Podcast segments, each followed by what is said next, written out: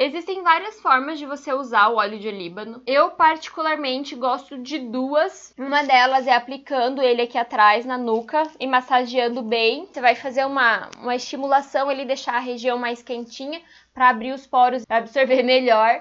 É, e a outra forma que eu gosto é pingando embaixo da língua, tá? Porque aqui é muito vascularizado você consegue absorver mais rápido e uma quantidade maior de óleo essencial e ter uma resposta muito mais rápida, tá? Então é a, a, o uso sublingual ele é muito rápido a resposta. Mas você precisa ver como funciona melhor para você. Às vezes você vai preferir inalar, então vai preferir pôr na mão e inalar ou usar num difusor ou num colarzinho.